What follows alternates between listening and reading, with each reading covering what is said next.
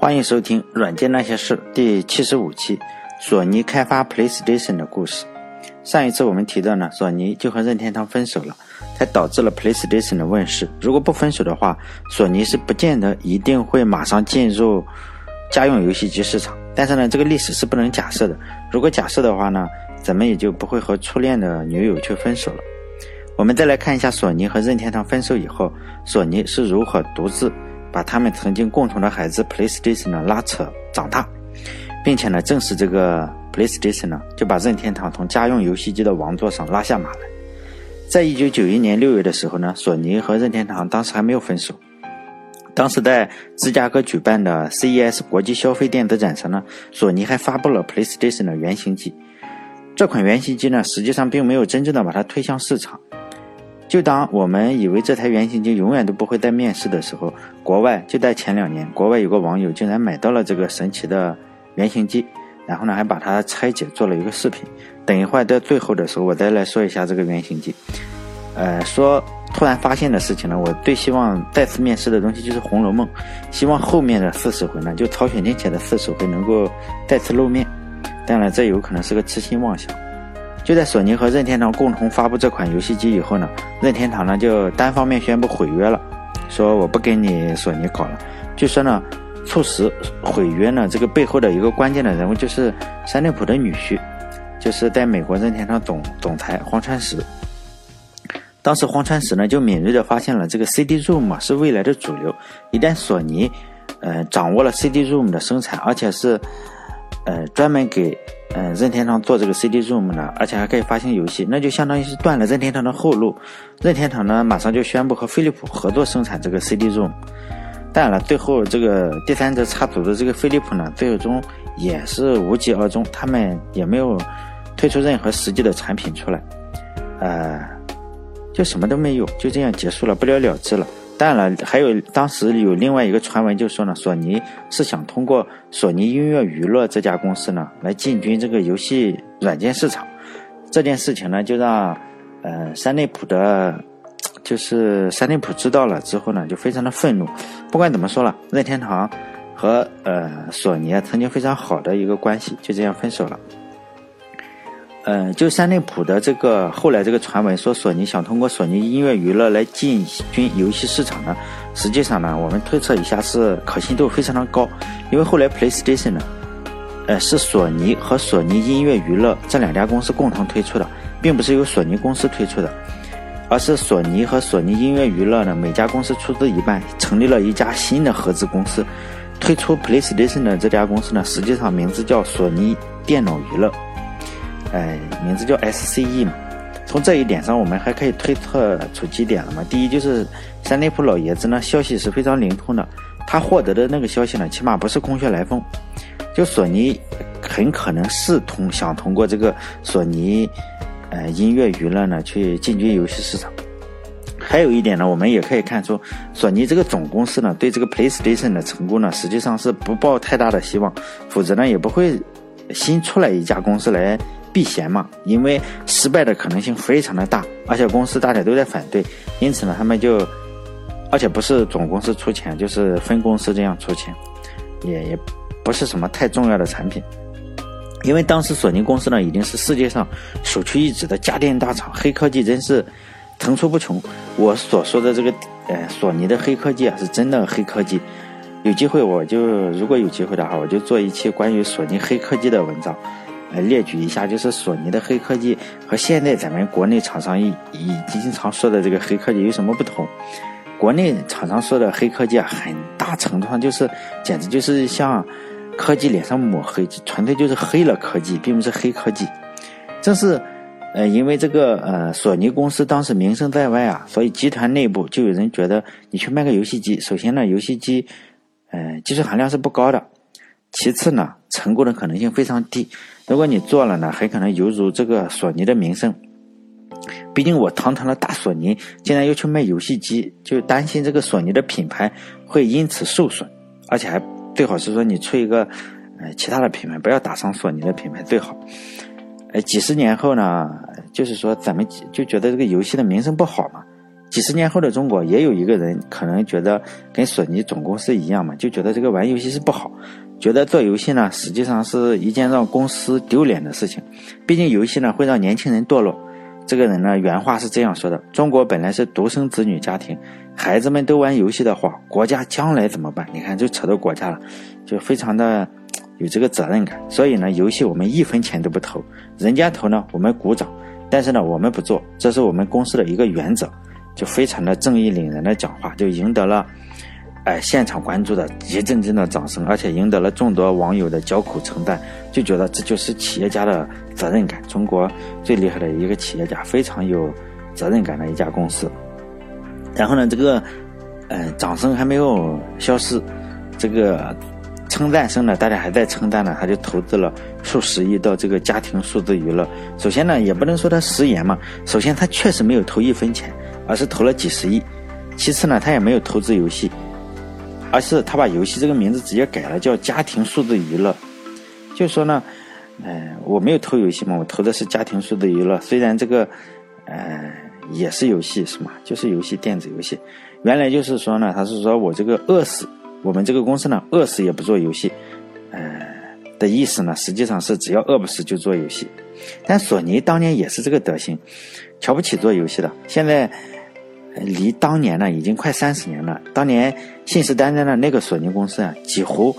唯一能盈利的部门呢，就是这个 PlayStation 这个盈利的部门。其他的，比如说索尼做的收音机啊、电视机啊，还有 Walkman 就随身听，都已经赔钱，甚至卖掉了，已经消失了。也不知道如果三十年前那帮家伙，哎，如果知道三十年后这种情况呢，会不会不会有什么感想？所以说呢，这个说话一定不能说满，做人留一线，日后好见面嘛。当时被委以重任的一个人呢，就叫久多良木健，是个年轻人嘛，在大贺典雄的支持下，就大贺典雄是索尼的 CEO 嘛，非常厉害的一个人，他也说出了自己的观点，就是说这个委以重任的久多良木健呢，他的观点就是说，我们反正已经和任天堂闹翻了，所有人都知道我们已经闹翻了，在游戏机这件事情上呢，如果这次我们怂了，不是成功不成功的问题，这件事情就是要让别人嘲笑我们索尼一辈子。在座的反对者也沉默了。是，毕竟是任天堂今天签合同，明天就马上撕毁合同。毕竟当时你索尼也是一线大厂、顶级厂商，你这个大索尼就吃哑巴亏嘛。毕竟索尼是这种嗯厂商，还是要面子嘛。你这个，所以呢，你只要是一旦一旦不做这件事情呢，你就会被嘲笑一辈子。不像是有有些国家的外交部一样，就是煮熟的鸭子光嘴硬。只能成为别人一辈子的笑柄，但索尼不会成为这样的笑柄。就久多良木健呢，他实际上是个技术天才，他可不是那种只会念 PPT 的演讲大师。实际上呢，他在人际关系方面呢，算是个白痴。不仅他跟媒体啊关系搞得非常的僵硬，而且对这个粉丝不理不睬，还还觉得粉丝很烦，甚至和同事之间的关系也僵化的不行。他从来不开玩笑，而且还刚愎自用，反正脾气是不太好。但是这个人呢，非常厉害之处就在于，他自己搞技术，他能搞。他说不行，你就是很多人都说这个东西不行，他就直接不说服你，他是直接做出来打你的脸。就以前呢，他给任天堂就是那个嗯，就是游戏机做那个音音频芯片，也是他搞出来的。就现在轮到自己的机器呢，他自然就是十二分的努力嘛。P.S. 就 PlayStation 的这个基础呢，是九多良木健开发了一款商用的。图像处理系统就是一款芯片，就他他自己搞的，名字叫 System G。当时呢，这个芯片呢，本来是想给电视台用，就是制作电视节目的话，制作动画呀或者是什么电视节目用的，处理视频用的，就性能呢肯定是非常的强悍，他就直接拿过来做游戏机了，以至于。索尼展示这个 PlayStation 的时候啊，当时资深的游戏记者就直接说：“你这个索尼肯定作假了，因为以现在的技术根本不可能做出这么绚丽的 3D 效果。”记者嘛，就是说你首先见识很短，其次呢，呃，读者喜欢写什么，记者肯定就写什么，因为大部分记者其实没什么良知。啊，当然了，我这里并不只是说记者没有良知，其实我们大部分人类没什么良知，给钱就就就卖假药，都是这样。然后呢，就骂索尼，肯定是喜闻乐见的，因为当时索尼是老大嘛，竟然哎，搞一个假的 3D 的效果来糊弄我们。我们这个游戏记者，西方哪个国家没去过是吗？会被你索尼蒙骗，然后肯定是口诛笔伐，就就就骂索尼。嗯，群众也吃瓜的群众也很喜欢看，又能拿稿费。问题是呢，这个九多良木剑有个问题，他就是和媒体打交道的时候非常的欠缺，有一种有口难辩的感觉，只是木讷的，就是很木讷嘛。这个人就就说我没说谎，我这个有一说一。这个媒体一看，我操，这索尼你搞啥呀？起码整个能说会道的，至少你得是个相声演员级别的人当这个公司的发言人。结果你整一个九多良木剑这种，你还说说话都说不利索，肯定完蛋了。这个索尼要完蛋。我前面也说说，呃，前面也说了，就九多良木剑的厉害之处呢，就是实力打脸，语言方面就是不吹嘛，没法吹，不会。他就竟然煞有介事呢，当时很搞，我看过那个 说他的报道，他当时就很着急，他就很竟然当时就给记者解释为啥他的 PlayStation 就能做的那么快，他就给人家讲技术怎么做，当然记者根本听不懂，就更嘲笑他了。最后呢，他也只好拿出这个 PlayStation 的样机让记者随便玩玩，这就说我这个肯定没造假，不信你自己玩玩。然后记者记者这样一去看，我操，这个看起来很木讷的，就跟傻根一样，还是挺能的。不是吹牛，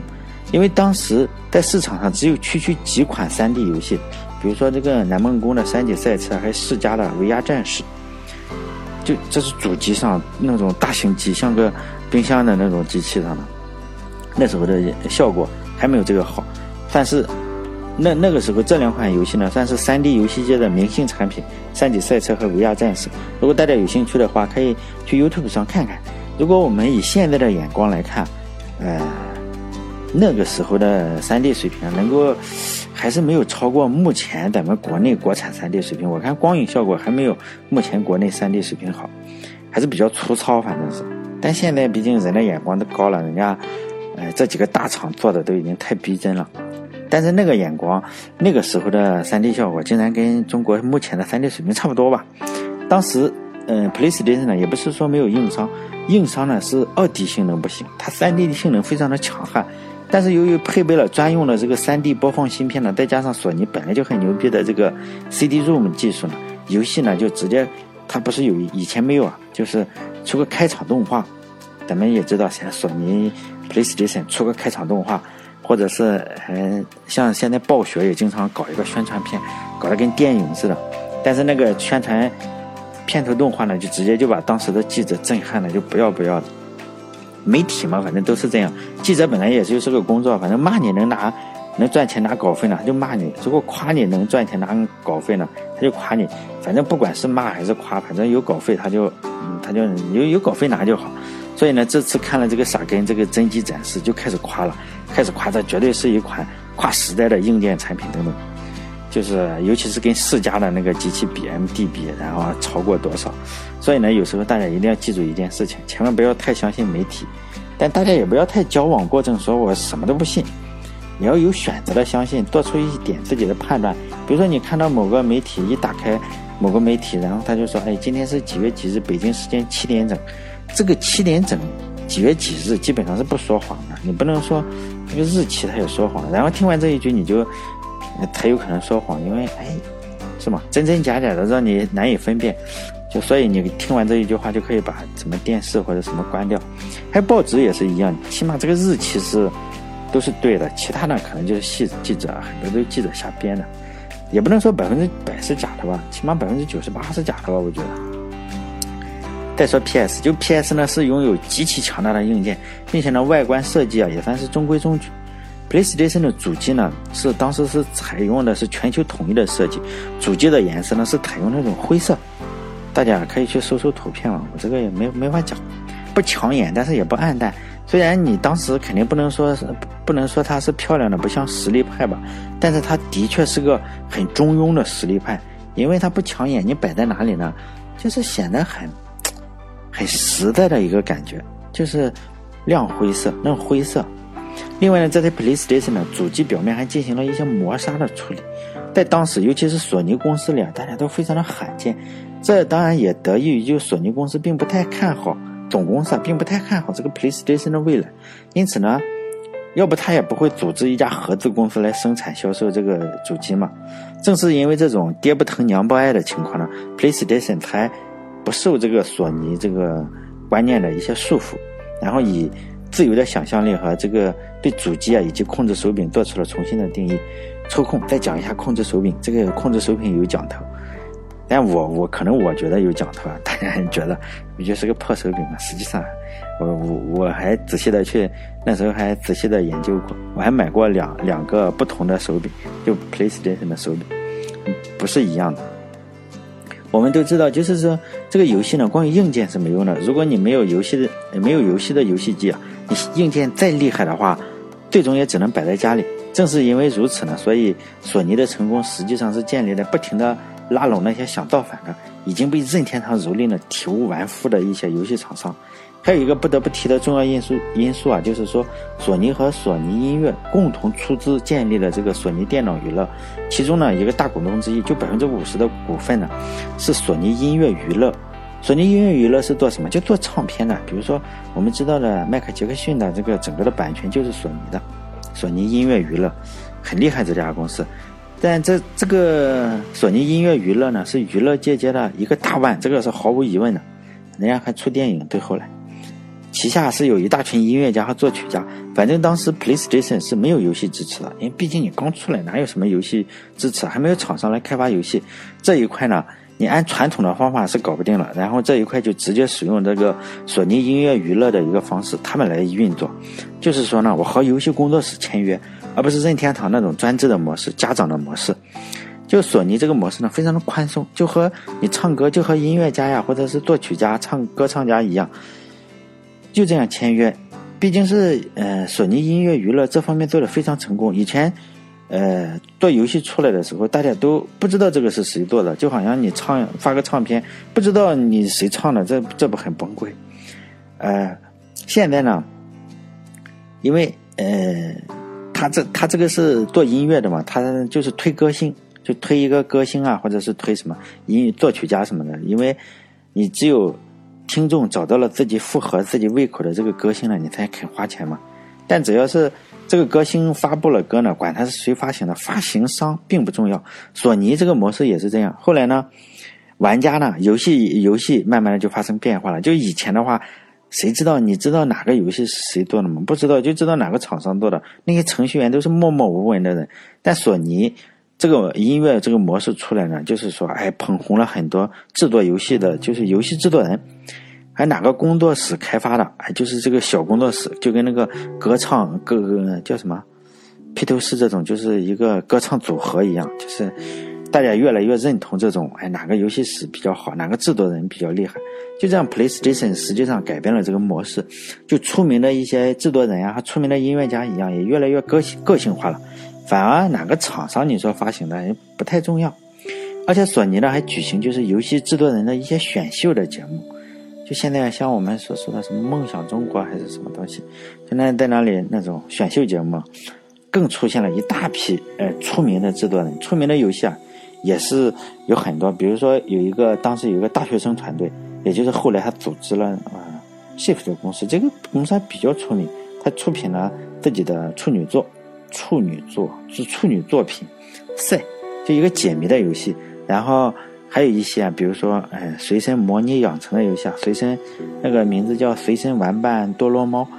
啊，据说啊这个版权跟什么任天堂借鉴或者什么，反正版权也。吵得很厉害，反正互相抄嘛，最后都是在这个选秀活动中涌现出来的。呃，我们再来说上面我所说的，就索尼和任天堂共同开发的那个机器，它的名字呢也叫 PlayStation，这个很搞笑。这个前两期我也说了，它就叫 PlayStation，因为这台机器太过久远了，几乎所有的人都把它忘掉了，因为毕竟三十多年、三十来年了，也觉得哎，它首先呢只是展示了一下，有没有发布，可能这个游戏机就。在公司可能被扔了或者是什么东西了，就可能永远都不会出现了。但是很神神奇的事情总是发生。就 YouTube 上我非常喜欢的一个主播，名字叫 Ben Hack。我希望大家去看看。关于 YouTube 的，我再说两句。YouTube 是这个世界上最好的视频网站，这个是不用怀疑的。不管多小众的产品，小众的东西非常小众，都可以在上面找到。比如说我上面所说这个 Ben Hack，还有几个像。Gaming History 还有非常冷门的各种计算机的拆解的一些视频啊，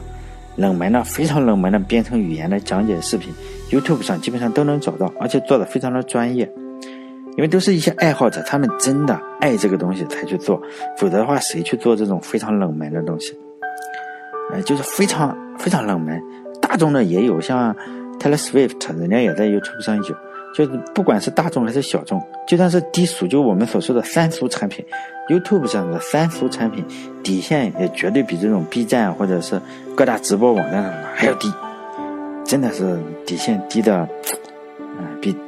比比国内这些遮遮掩掩的还要低俗很多，所以呢，就是高雅的也有，三俗的也非常多，非常大家非常推荐大家去怎么通过某种方法去看看 YouTube，还可以发现一个神奇的世界。就关于这个游戏呢，我就是推荐这个 Ben Hack、Game History 还有 Computer History 这几个非常出名的啊，可能我觉得出名，因为我很喜欢看他们，每期必看。然后，嗯。像像嗯，编程的叫什么 The New Booster 啊什么的，都以前我在视频里有讲过，这几个都非常好，可以教你编程啊。还有一些三俗的我就不推荐了，就是说，毕竟我也想装的高雅一点啊，还是留给有心人自己去发掘。我只是友情提示一点，因为 YouTube 你很可能要通过某种方法去上 YouTube，很可能呢，它就会定位到你是哪一个国家，每个国家它搜出来的视频是不同的，比如说你新加坡的。和美日本的就不同，日本的呢可能和美国的又不同，就是不知道它什么机制，你可能还要打开一个像，哎，保护机制嘛，比如说你是成年人了，十八岁了，请尽情的蹂躏我，就是说我不怕污这种的开关，叫 Safe Search 这种东西啊，你你得打开，你证明你是个成年人才行。但有些国家不用，像美国，就比较比比较来比较去呢，最三十多国家就是美国。最清真的国家是中国，中国只让不让上，啊，我只能提示这一些了。比如说我前面讲的这些东西呢，就我讲的整个系列，包括，哎，我讲的这个任天堂，讲的是 Linux 啊，讲的什么东西啊，讲的这些东西啊，比起 YouTube 上那种很深入的视频呢，可能连个皮毛都算不上。我讲的都是，我都是听他们的，你知道吗？我这种实际上是三手传闻，像他们呢算是搞个一手二手，我这种是三手四手。所以呢，我非常希望大家能够去看他们的，还首先还可以练英语，是吧？呃，然后人家讲的比我讲的还好，人家都是真的拆一手的硬件。就是好了，我们再来谈这个任天堂，呃，和索尼蜜月期造出来的东西，最终没有发布的这个 PlayStation。想看视频的话，就去搜这个 YouTube Ben Hack 这个是不嗯频道的播主，他们也叫播主吧。这个主播，每每经常拆东西，每一什么东西都拆，古老的呀还是先进的，他总能搞得到，也不知道人家怎么搞到的。每一期都比较好看吧。首先呢，这个主播搞到了一台索尼和任天堂共同生产的这个 PlayStation，毕竟呢，然后发现毕竟好几十年了，三十年了，也没什么游戏支持，就拆了它看看。本来意思你就看看，上面你不停的看到，哎，上面只有一个芯片印了任天堂，其他都是印索尼。然后呢，他又发现很多的硬件已经损坏了，毕竟三十年的老古董了，你也有情可原，三十年了嘛。更厉害的是呢，他就觉得，他看了一下，好像还还不是很旧，他就决定把它给修起来。然后呢，他就开始拿着那个电烙铁什么东西开始修修，重新焊这个电路板，修复光驱等一系列非常复杂的一些手续吧。然后这台机器竟然一下插上电可以开机了，但是呢，屏幕总是闪闪闪，反正不太能用的样子。但是呢，直觉告诉他，他就觉得他在视频里说，他说他觉得这是电源的问题。然后呢，他就开始查找整个电源以及电容的问题。然后他发现，哎，应该是电容爆了。然后他就更换了三四颗电容。然后这台机器竟然可以启动了，还可以播放 CD，可以插上任天堂的那个卡带啊，像卡带的游戏就可以玩游戏，甚至那个声音呢还听起来挺好听。就这台机器啊，就设计的中规中矩，乳白色的一个外壳。哎当年最强大的光驱了，算是最强大的光驱。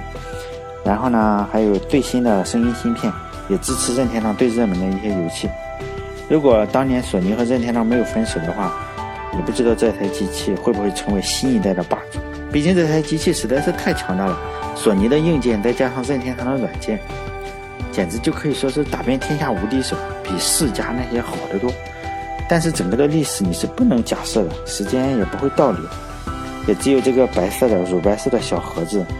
诉说着当年那段美好的恋情吧，那段任天堂和索尼都不会再提起的那段恋情。这期就到这里，下期再见。